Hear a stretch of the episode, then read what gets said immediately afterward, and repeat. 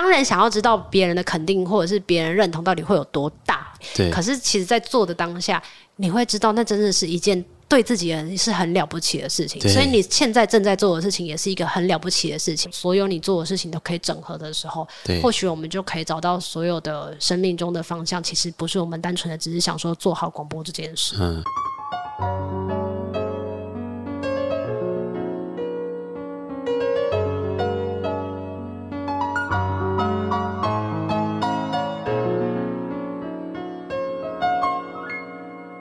记得告白才有未来，欢迎收听《告白那一刻》。今晚到他人家做客，我们现在人在漫漫天光的工作室，欢迎我的好朋友庄鹃瑛小姐。嗨，小球！嗨，大家好，我是小球，好开心又可以上节目喽。你有没有不太那个适应啊？我刚刚的开场很简短呢。嗯，你有叫我小姐，我就觉得很有礼貌了。我说庄真英小球，我没有讲小姐。哦、真的，我听的小姐。不是不是，因为我平常开场的时候不是会讲大概两千五百个字才会让来宾出来吗？我们刚刚已经讲过了两千五百个字，只是在开录之前。对，对，对，对，对，对，所以我觉得刚刚那个部分已经先暖过身了。我觉得太快乐了，太棒了。我今天来到慢慢天光的工作室，就是小球的工作室录音。然后是因为呢，在前阵子的时候，我觉得小球做了一件好伟大的事情哦。伟大。嗯，就是我只要觉得勇于挑战新。的事情，新的舒适圈，然后接受完全不一样的可能跟冲击，并且愿意把它淬炼出一篇心得来的人，我都觉得这是一件很伟大的事。哦，我刚才跟你讲，你这句话真的是可以让我多活大概半个月，太夸张了啦！你说半个月太少是不是？不是，就是何苦为了这句话？不是因为这句话，在我做了那一个，我觉得好像自己还可以再更好的表现之后。嗯然后再加上最近的演算法的关系，我就想说，哦，好像很少人会这么珍视我写的那些心得跟感想。哦。所以那时候你已经在称赞我要找我来录这一集的时候，我已经跟我的室友讲说：“天哪，我觉得我人生真的是好险，还可以多活个几天。”但是刚刚那一段话，我就觉得，嗯，我可以多活个半个月，半个月很棒，很棒，又多活了蛮蛮长一阵子。我跟大家解释一下，因为觉得他接了这个新加坡的颁奖典礼 Fresh Music Award 的那个，嗯、呃，他今年是第一次做实体的颁奖典礼。对，这是他第十六届。对，然后第一次做实体的颁奖典礼，小球也是第一次担任这样子一个直播实体的音乐颁奖典礼的主持人。嗯，还加表演。还加表演，对，还加表演。然后呢，在这一件事情结束之后，我就看到小球发了一段文字。然后我看他发完那段文字之后，我就跟我不止在底下留言，我还就是私讯给小球，我就说，我真的觉得这一段话不止激励到你，也激励到我，激励到所有在面对主持这件事情有些质疑，曾经想过，其实我就不是一个很适合做主持的人吧的人，其实得到了很多的信心。诶，有特别哪一段话？我觉得有一句话。话是最最最最最感人的地方，就是你一开始的时候说你非常的紧张嘛，嗯、然后在很紧张的时候呢，你就会一直通往自己心里面不是就一直纠结嘛？对。可是很奇怪哦，就是会忽然间有那么一刻，它跟你的频率好像灌输了你一点点能量之后，然后你就忽然间开始觉得有点感动，然后感动的点是你就会开始感受到哦，原来平常主持人的位置跟视角，他们的工作职责所在，就是当一个绿叶去衬托这些耀眼的花朵，去感受这些生命的创作。去感受音乐给予的滋养和美好，原来这就是主持人的角度和视角啊！嗯，现在想起来就会很怀疑，那时候真的是我写的吗？什么意思？那现在又有一个不一样的想法了吗？就是因为其实，在写这个文字，我写了四篇、嗯、啊，总共五篇。对。然后我写从为什么呃认识了 Fresh Music Award 这个奖项，这个平台，嗯、然后到。跟他们合作，然后到现在一路走来的心得，然后刚刚那课讲的是第三篇，嗯，所以当初我在想说，一定要赶快在颁奖典礼的那个余温还在的时候，赶快把这个心得产出来。可是其实那那你心里面有太多太多的情感跟感想，嗯，没有办法一次把十几年的回忆讲出来，所以那时候就一直很像。便秘的感觉，就觉得很痛苦。Oh. 然后直到我朋友就一直说，照片也给啦，什么时候发？好期待哦。或者是其他朋友也会说，哎、啊，颁奖练了那么久都没有感觉哦、你的脸书、你的脸书跟 IG 都要荒废了之类的点点点。不管是什么样子的理由跟原因，我就记得那一天我在，就是我刻意就是把灯关了，然后刚起来，然后牙也没刷什么的，然后。窗户也都暗暗的，然后就开始写了全部的文章，然后就这样分。嗯，分了几篇这样，所以常常有时候创意跟灵感就是会在某一些情况之下很顺利的产出，可是事后再去回想那一段文字的时候。就还是会想说，天哪，那真的是我写的东西嘛？也会很惊讶，而且特别是因为你传了讯息给我，然后就说你觉得很感动的时候，我还也是因为你，我才再回去重看那些文字的。哦、对，所以又多活了半个月，又多一天。嗯、可是我觉得你这样子比较乐观呢，因为我刚刚在、啊、我刚刚本来要补的那句话是，但是这个是很正常的一件事啊。我每次都觉得啊，啊我产出了一件事情，不管它是文字或是节目的时候，我身体里的有一部分就死掉了。真的假的？为什么？嗯、因为太累。不，这可能是一个原因。但另外一个原因是因为我觉得我把一件事情诞生了之后，有一件事情一定是，就是我我是一个很喜欢均衡的人，嗯、就是我觉得我加了一件事，我内心一定减了一件事。哦，然后我就会觉得，比方说像我自己，可能像之前我去金钟奖结束之后啊，嗯、我也觉得沉淀就要写文字，或是像我去年主持金鹰奖的后台直击之后，我不是写了一篇文章吗？我每次都觉得写完那篇之后，就像你说的，我回去再看的时候，我会想说。哇，这个人当时那个能量是在，我可以看得到他的能量在还在那边燃烧，是他还有一个余烬在那里，可是那个已经不是我了。嗯，就是我觉得我心里的一部分已经跟着这篇文章和比方说某一集的节目死掉了。你才乐观吧？我想的是，是乐观吗？我想的是，天哪！如果我花那么多的时间，我可以写出这样子的比较像是。精彩的文字，我干嘛不再浓缩一点去写词呢？我还在那边写文章。哎、欸，那怎么样？我想要问你一个问题，来，这位同学，你问。没错，因为你刚刚在讲的，正好是我今天要来之前在路上吃水饺的时候想到的一件事。我喜欢这个日常的反应。我刚刚在来的路上啊，我就一直在想说，你刚刚说的那句话很有道理。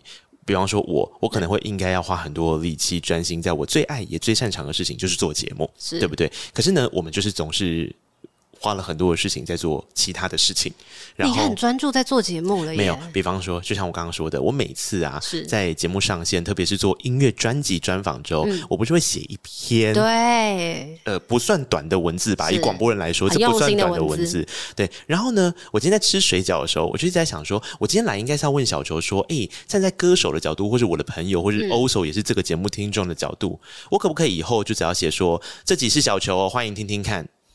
这样我可以省很多时间，专心在做其他我广播的产出或者声音节目的产出。哎，我一直以为我跟你最大的差别，就是因为我就是写了很简短的方式，所以才没人听。我才在想说我要不要学习你，但因为我做不到、学不来、做不好，所以我就放弃了这件事。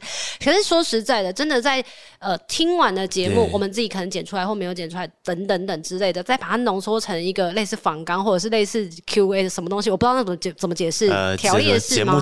对对对对对，重点整理。我觉得真的很累，吧？我自己觉得很累，嗯、因为有的时候节目精华的是你觉得那是精华，可是别人认为的精华又是另外一个，嗯、然后你就想要吸引人家进来，可是你已经写了那么棒的东西，你又发现人家又不进来，你就很气。没错，我应该花更多时间去做其他的事。然后我反而是会觉得说，哎，这篇文章花那么多的时间，就像你刚刚讲的，啊，我我写完了这一篇，然后我过两天我也不认识他了，就是我也不认识这个 我已经死掉的一部分。那我想说，那为什么我不要就是把这个时间省下来去，就像你说的，你去写一些歌词呢？那我心想说，那我为什么不去写一些可以赚钱的人物专访稿，嗯、或者是做更多的广播节目啊，或声音节目，或者是去学额外可以赚钱的技能之类的。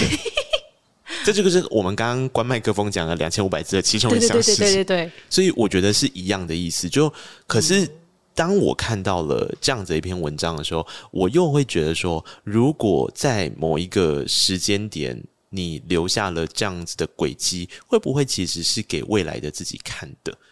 可是前提是未来的时候，你还可以有时间去刷到，就是那个记忆体还是可以刷到这一篇呐、啊。啊、因为我也常常好像是透过听众们，他们常常会突然之间的在某一个时刻写了一段文字，然后上面写小球。我想说谁说过这句话？我有吗？我有吗？啊、他说有啊有啊，几年几月？我说天哪，我根本就压根不知道我有说过这么励志或这么感人的东西。可是所以前提是，maybe 有人帮你记忆了，或者是你自己再拉回去看。对，你才会知道，你其实你说了非常多鼓激励人心的话，或者是也这些话也可以在某一些时刻鼓舞你。但我觉得最重要应该是花钱请小编来做这件事，是不是最务实？可是有些人又不喜欢小编啊？为什么？他们就觉得说小编可能不够有、那个、哦，跟他那么大那么贴近，对之类的，哦、或者是因为他吃的可能是你这一个人的 everything，对他的特质，真的太难选择了，太难决定了。对啊，对啊。但我觉得这件事情也是我为什么今天找小球的时候会聊到的一个关键点，就是我们在做每一个人生的选择。在做每一个工作的延伸的时候，很多人在看啊，都会觉得是啊，这件事情以前有做过或以前没做过。可是殊不知，其实在有做过之前，你可能已经早就有试着去接触一点点，接触一点点，接触一点点。就像这一个系列的文章里面，其实就有提到，嗯、对呀、啊，那大家有想过说，呃，如果在没有接这个之前，小球对于主持这件事情，或是对于跟人聊天，他其实也不会是。砰！我就忽然间想要当主持人，嗯，而是一定也是你可能曾经，比方说在受访的时候得到的能量，在、嗯、呃慢慢的开始了自己的 podcast 之后，在访问别人的时候得到的能量，嗯，然后到现在当玉能就是 Fresh Music Award 的主办人，嗯，他提出了这个邀请之后，嗯、你才会愿意接下这件事啊。嗯，但是其实他在讲之前，他是先邀请我做表演者。哦、我那时候就很开心的想说，哇，答应的太好了，可以去马来西亚玩，就单这么单纯而已。嗯、然后后来他在某一次聊天的时候，他就说，哈哈哈哈，我想要做一件更酷的事，嗯、我想邀请你当主持。我其实那时候心里面就是已经魂飞魄散，魂飞魄散。对，我想说、嗯、你在说什么？大概是那种感觉，因为我觉得对我来讲，做 podcast 主持这件事情，它还其实难度应该就还是可以做功课跟做准备的原因，是因为这些东西你都会先看过、先 read 过，跟大概知道只是聊天而已。它真的一个 podcast 也死不了人，就是如果有人听或没人听，就算你讲错话，还是可以做剪辑。但我觉得典礼这件事情，它好像困难度就倍增，对不对？没错。身为一个过来人，没有啊，我觉得只要是现场。很可怕，就很可怕。它不一定是典礼，是现场。我觉得最可怕的还有就是，你要认识所有的音乐人。对。但我觉得这个时候，就隔壁的王小姐可能就有一个说啊，小球不是歌手嘛，你应该认识所有的音乐人。我要先告诉大家，就是这是一个错误的观念。对，就其实很多时候，呃，人跟人之间，就像你是做某一个职业的人，对，你也不可能认识做这个职业的所有人。对啊，哪有可能一个厨师他是中破塞，他可以认识全台湾的所有中破塞？对，不可能的代金。那你怎么还是答应了呢？因 为他是我朋友。所以那刻说什么我也会答应的。嗯，任何的朋友说什么我都会答应。我天哪，怎么会这样？没有，应该是说对我而言，如果有一个基于朋友，或者是基于真的有一个充满热情的人，他愿意做某一件事情，而且他说这是他生命当中想要做的三件事之一。他已经讲生命当中了耶，哦、你不支持你不挺吗？而且我们都十几年的朋友，我当然想说好啊，那就是盲挺啊，因为。我我会的也不多，嗯、对吧？我能掏出的募资的钱可能也不多，最高就是募资那个八八八八之类的。嗯、所以我想说，那我如果我可以提供一点点我能做到的能力范围，那我就去做。然后再加上那时候我就想说，好，那就试看看主持，因为我那时候也是跟他再三确认，他就说他觉得我能做得到，嗯、然后就问一下我左边的。小严，我说你觉得我能做得到吗？可以啊，好不好？然后就问华子，因为那时候我们在新加坡做演出，他说我觉得你可以呀、啊。然后就说呃，那既然大家都可以，那应该是我可以吧？应该又是我错认了自己一次。我后来才发现，他们可能都错认我。你到现在还是觉得你不可以？他们觉得我做的还不错，嗯、但是我没有觉得做到我想要的那个样子哦。因为我的我。给自己的想法就是不要出错，跟不要看稿。啊，但这是不可能的。不可能啊！可是我看到很多人真的就是这样子啊。你有提词机啊？真的吗？你说三金那些是有提词机的吗？有啊。啊，我不知道哎。我们昨天在看金曲奖的时候，你会发现很多人都在网上看吗？我有发现，可是他们能提词到什么部分？是 keyword 吗？还是是一整句讲稿啊？对啊，哦、真的哦，哦，而且大概我，那我一定要开心哎，像金钟奖应该也都有提词机，啊、就是主持人前面其实都是有一个提词器在的、啊。那颁奖人也有吗？颁奖人可能不一定，但就我所知，只要很大，就是你说像金钟奖、哦、金曲奖，这个基本上应该是都有的。所以我提子机真的要握在我的手上。可是提子机会依赖啊，就是我觉得它也会变成是一个主持人又爱又恨的事情，因为你如果提子机，你就会忍不住一直想要瞄。哦可是事实上，你只要一瞄，就算因为它不可能贴在摄影机上，对，所以你一定会被看到，你就是在瞄小抄。哎、欸，这个真的是很专注在看的人才会知道、欸，哎，因为像我在才，真的不是在做这一行的人，比较少会注意。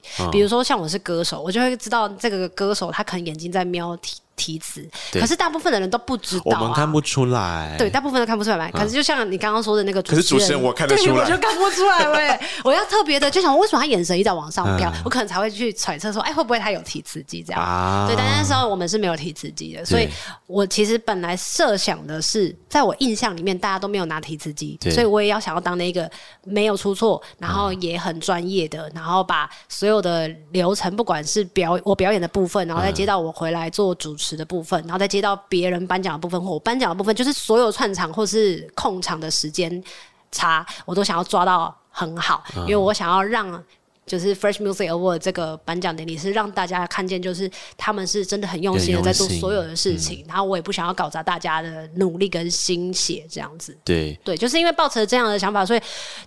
就自己出了一些错的时候，就会特别想说，呃，怎么会在我身上？可恶，这样子。嗯，可是你有没有发现一件事情？就是通常啊，在我们我们其实常常在说，那个是一个气势，一个气场，嗯，就是你就是要一鼓作气的把这件事情完成它。嗯，只要你在这个进行的过程中，一旦开始出现岔路的思维，就是干，我刚刚讲错话了，接下来就有第二次讲错话，第三次讲错话。哦好像真的会这样哎、欸，这是一个主持人在当场必须要建立起很强大的，你可以叫他心防心墙，我觉得都可以。就是你必须要让你自己不要听你自己内心的那些魔鬼之音哦。就即便你出错了，你当下也不可以这么，因为他不是为了什么死不道歉，或者我觉得他有一种状况是，他是要为了你稳住你接下来后面的所有导表现，你不能兵败如山倒哦。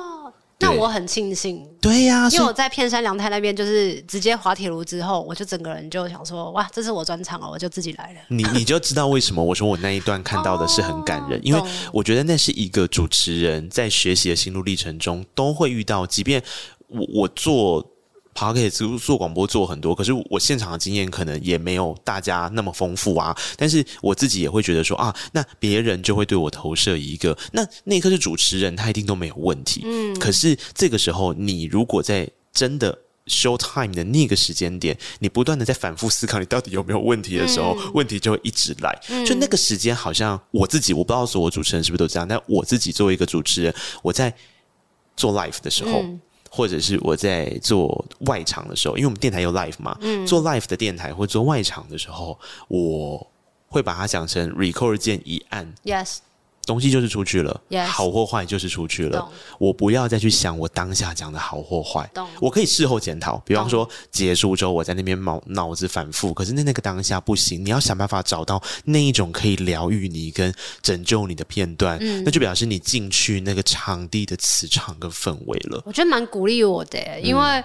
嗯我虽然真的出了几个小失误，可是在我真的身边看着我从背稿拿到稿子背稿，然后到真的彩排，其实彩排更惨不忍睹的，我也有写在我的心得里面。嗯、对，有有有，我看那一段。然后再来就是真的现场来的时候，我就觉得好像现在听你的回馈，我就觉得那好险，庆幸是接了这个工作，然后对我来讲是有很大的进步跟跨越。嗯、但是在还没有录这一集的时候，没有听到你刚刚讲。那些话的时候，我其实都没有觉得自己真的表现的很好。嗯，可能又加上，嗯，最近 Me Too 的事件太、嗯、太多。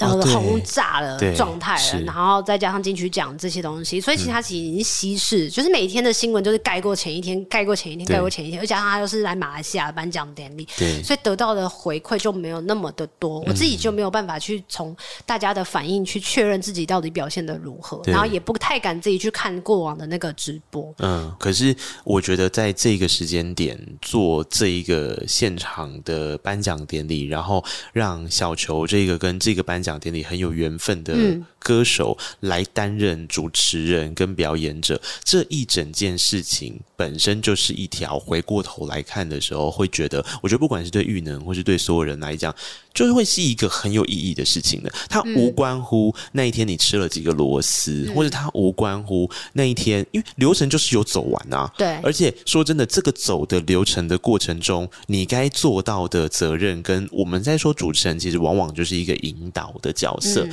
你让流程可以继续走下去，这一件事情就可以先给自己肯定。嗯，然后他反而回过头来是 Fresh Music Award 这件事情跟你的意义，它还有点像留在你歌手生涯的一个阶段的一个阶段跟一个阶段的过程，好像都有这个奖项在你旁边陪你，然后这次换你。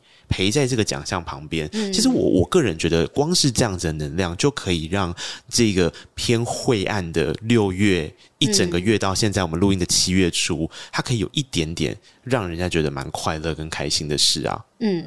如果真的是往这个方向走，就会觉得好像这件事情又有它富含了更多的意义在里头。嗯、对啊，对啊，因为玉能自己本身就是已经读上了全部，嗯、就我我们自己有有在可能跟他有一点点联系，或是会看到他社群的人就知道，其实这一段路真的不容易。因为大家知道 Fresh Music Awards 吗？它就是一个在新加坡对，然后自主发起的。我们刚刚讲到玉能就是其中一位嘛，然后他就是创始人对，然后他们发起的时间。没有你想象中这么短，因为今年刚刚有说到是第十六届，没错，十六届也就是走了十六年。对，你从大学到。到现在其实差不多也是十五、十六了。对呀、啊，然后这十六年的路上，可能一开始没有人知道，没有人知道。然后他又不在台湾，他在新加坡。然后慢慢的，他自己成长茁壮的过程，他们每一次的阶段都给自己一个生命的课题或者是考验。我觉得考验会找上他们。对。然后这一件事情就一路一路成长到现在。他们今年做了，比方说募资，然后比方说做实体的典礼，嗯、比方说找来宾来表演，然后找小球主。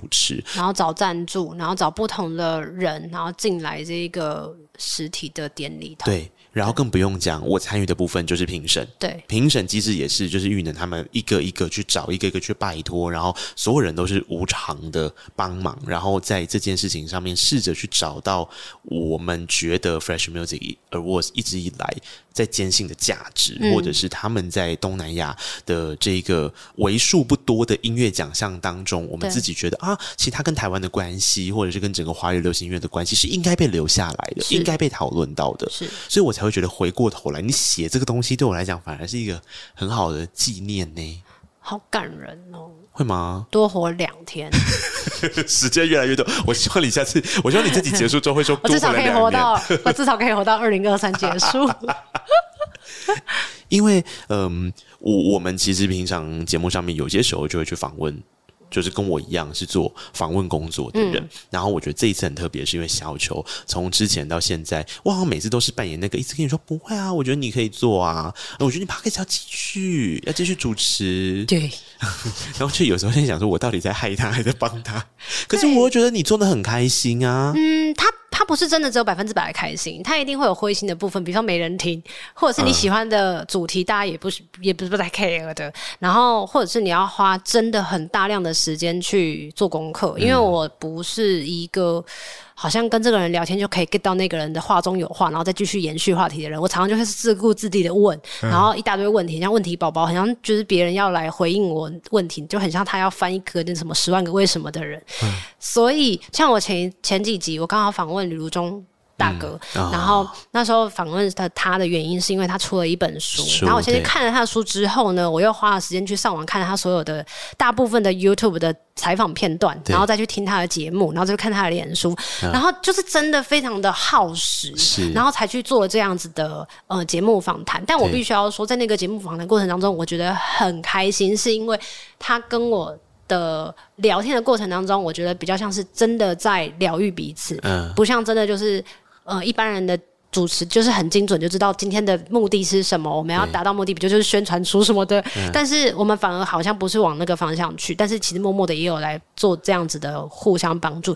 可对我来讲，如果以一个做 podcast 的集数来说，那个成本真的耗费的时间太多了，然后又加上那个没有什么人。听吼，真的也对不起人家。嗯、对啊，嗯、就是大概就会觉得，那做 podcast 这件事情有时候是好像是开心的，有时候就觉得很灰心，然后就讲是不是不要做、嗯、哦？对，哎、欸，我这件事情完全没有要安慰你的意思，因为是不是真的很难？不是，而且因为这这一题刚好就在我下午的时候，我才在跟我制作人讨论这一题。啊、可是我说我没有觉得哪一个答案跟哪一个选择是比较好的，是我自己有时候常常会陷入一个无解的困惑，这个困惑完完全就是跟你刚刚想的一样，就是嗯，怎么样才叫做一篇好的访问？一篇好的访问应该是我可以。因为我本身节目流量很高，所以他来了之后，他得到很高的曝光，这就叫好的访问。嗯、还是说我可以让他没有什么负担的完成他的工作？嗯、也就是说，我问到了他宣传期想要讲的东西，我们点到就好。而我因为这样，我可以少做一些深度的准备，让我有心力去经营其他更多节目内容之外的事。嗯、还是我应该要像小球刚刚讲的这样，我必须要从。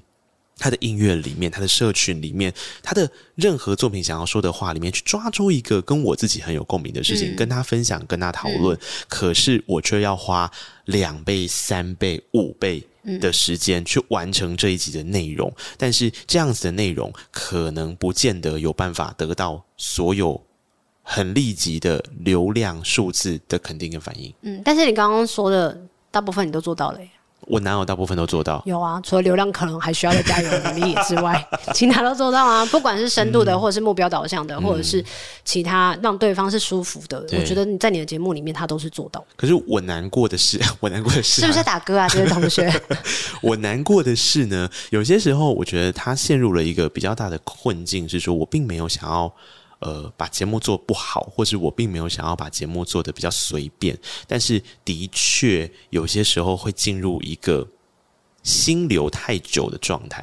嗯、你知道，我的最近我的副健师跟我讲了一句话，嗯、然后我非常有感，因为我我已经很久没去了，就是我前阵子在我职业低潮的时候，我什么事都不想管，然后我过了两个月左右吧，我才去找他，他那边瞧我的身体的时候，然后他就跟我讲一句话，他就说你。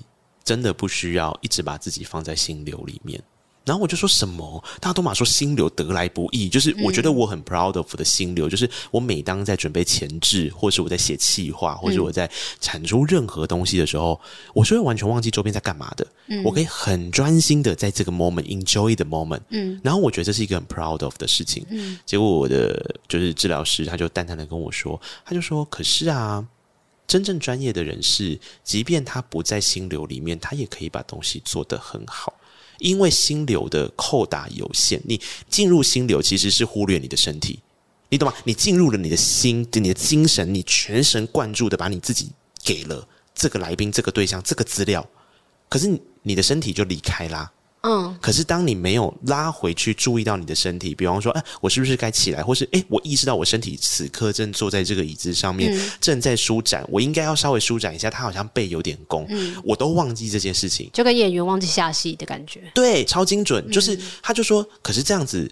不会比较好啊，嗯、因为不管今天是演员，今天是哪一个表演工作者，今天哪一个创作者，你要保护自己，嗯，就你还你要保护的是那个形体的自己，嗯，他也要顾到嘛，嗯。然后我第一次听到这个说法，我超震撼的，因为我想说，哦，原来进入心流太久也不见得是好事。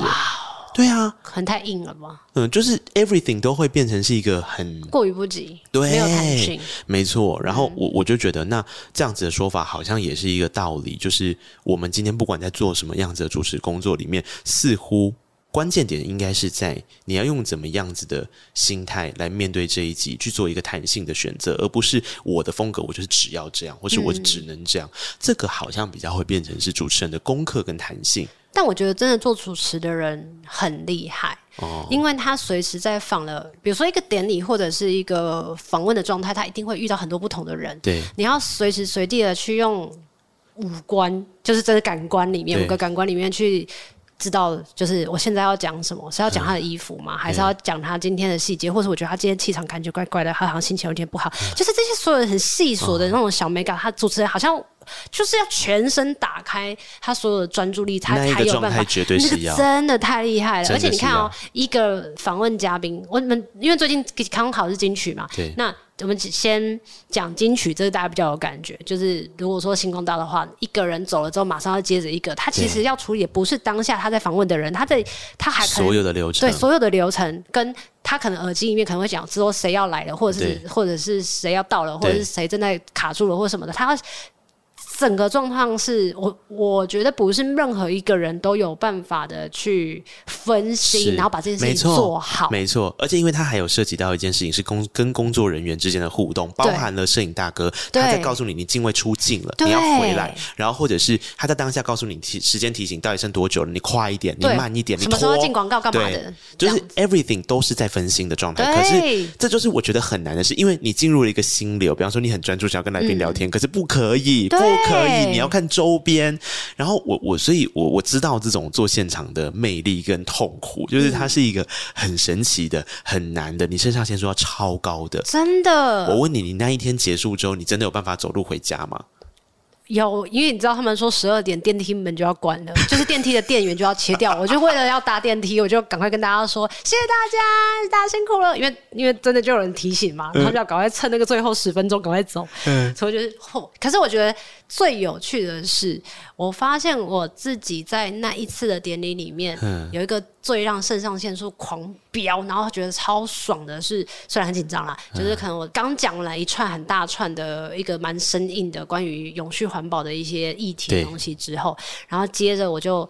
赶快回去背台词，然后背台词的时候就开始同时观看，就是现场的表演者的状态，然后在耳朵还要去听现场导演现在在讲什么跟担心什么之外呢，我还要再去看看，那我等一下的表演的的的自己的一些稿子，或者是我等一下要唱歌的部分。所以我觉得对我来讲，主持再加演唱这件事情又超级难，而且我觉得我自己。没有写在文章里面的是，那个时候其实因为可能现场的表演嘉宾，他们因为没有那个时间的限制，对，没有人提醒，其实都有点过长了。对，那我就听得到导演在讲说时间过长，可是因为没有办法去截断所有的演出者的一些对话、对。说话，所以那时候导演可能就会在我边讲说：“小球，你等一下下去的时候，这段要讲快一点，一点就是让节目的那个时间抓回来这样子。”然后或者是他当发现所有的人都因为嗯、呃，前面的活动时间拉太长了，大家都有点疲态了，都有点坐不住的时候，导演就在耳边讲说：“哦，小乔，现在的所有的那个来宾都有点坐不住了，然后现在已经到节目都要尾声了，大家都很累了，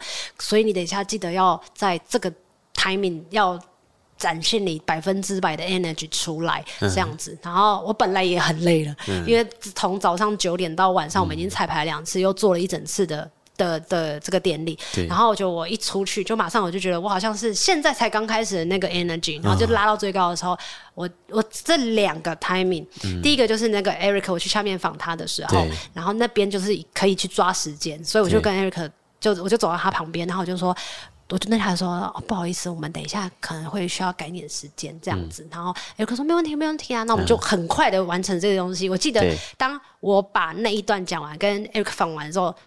那可就是之前我们来上，没错没错没错，我们 那个过年特别节目的时候，Erica 啦，金曲仙姑，然后反正就这样跟他聊完了之后，然后结果我就听到了我的导演在耳边讲说：“小球，good job。”然后我就很开心，就那一瞬间那个 moment 就很开心。然后到最后我说把 energy 调到最高的时候，然后跟大家说就是最最佳年度。歌曲还是什么最佳专辑，我已经忘记了。反正对，然后就是安普吧，然后还是谁，我真的是忘记了。安普是年度歌曲，然后清风最后是清风，对对。然后我就喊完吴清风，然后喊到我都破音了。反正就是结束之后，然后就听到导演在旁边说：“小乔，你做的太棒了。”然后我也没有办法真正的。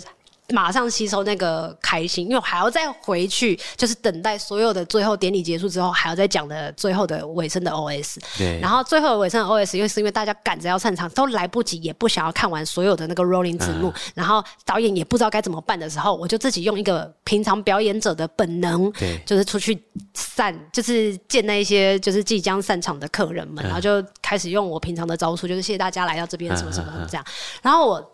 到那个 moment，我都没有觉得自己做的很好。可是等到今天，在刚刚你在所有唤醒我对主持的一些回忆的时候，我才发现说，对耶，原来我在状态里面。太久了，导致于我现在都还没有办法去理清到底那时候发生什么原什么回事，是。因为当下你又要专心，对，但你又要超级分心，没错，所以搞得你好像里外不是人。但是真的完成了这件事情的时候，我才发现说，原来主持人真的有够辛苦的，嗯、他们要注意的事情真的超多的。对。对啊，就真的好厉害哦，好佩服你们哦，你们到底怎么办到的？没有啊，还没办到啊。有啊，你们主持了这么多个，我们都嘛觉得自己还没办到。哪一个人会觉得自己在哪个专业上？我们也常常说什么“天呐，歌手办专场真的超厉害！”你看他 hold 一些啊，连周边商品都要自己 hold。然后这时候小球说：“没有啊，都没卖完呢。”哦，就是对对对对，跟你知道一样的意思。怎么样要更好？还要再更好，还要更好。因为我觉得那个是你认可了一个职业，或是你真的在这个职业里面找到你很喜欢的定位或是状态的时候，你自然而然会希望自己能够成为你自己心中很理想的英雄。嗯，可是我觉得，只要走在这条道路上，你本身就是自己的英雄了，因为你就还在走啊，你没放弃哎，嗯，然后你没放弃之后，我觉得有很大一块我很感动的地方，就刚好是在前面讲的那一段的后面的下一段，你说的事情是。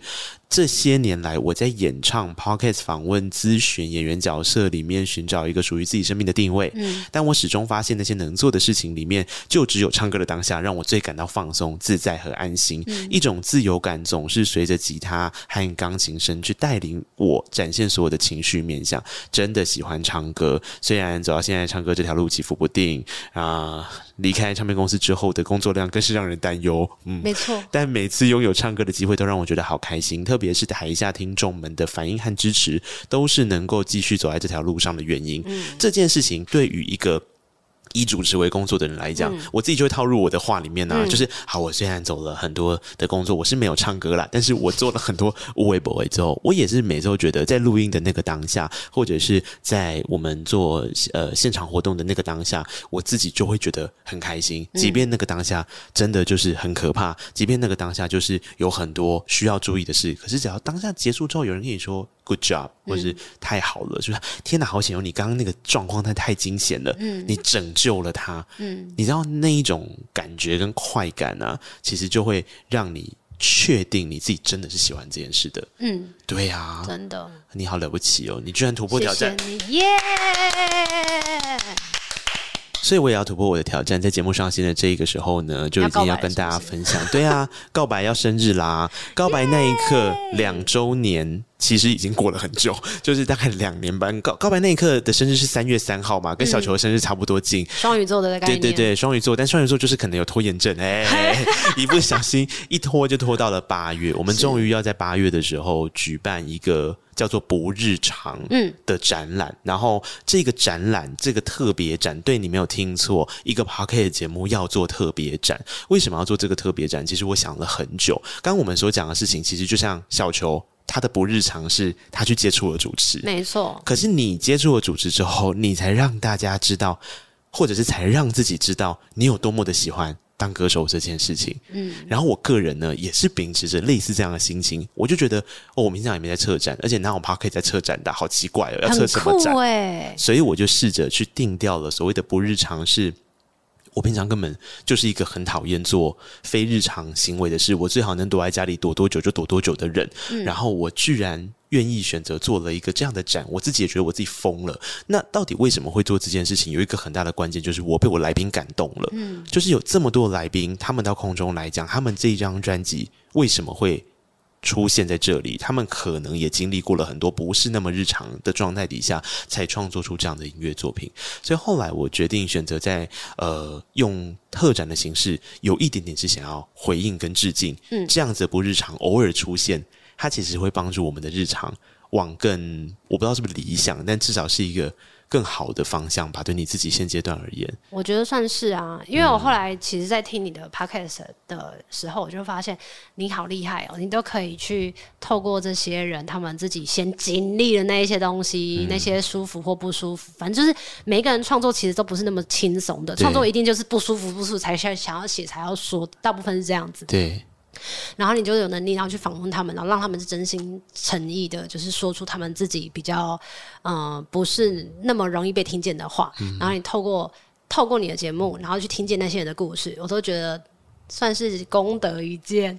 然后现在又知道有这样子的展览要出来，我就觉得对我来讲，我身边真的充满了好多很有勇气的朋友们。没有，我在跟你致敬啊！啊，哪里？我就是在跟你致敬，所以我才做这个展览啊！你看，首先就是我展览的月份，我拖到现在，我也是有算过日子的，就是在八月啊。怎么样？就是我生日的月份。我想说，庄鹃瑛每年二月八就要做一个演唱会，那我今年八月的时候，我也来做一个展览，很棒哎！这个展览一样是以疗愈。嗯，就是我，我觉得也是我走到了现在，可能我更想疗愈我自己吧。嗯、然后我就发现，其实所有刚刚小球讲的这些产出，对我来讲，它都可以呈现在这个展里面。是。然后我这次又跟一些好玩的事情做合作，所以你会看到我们挑选出来的展品之外，还会有水晶。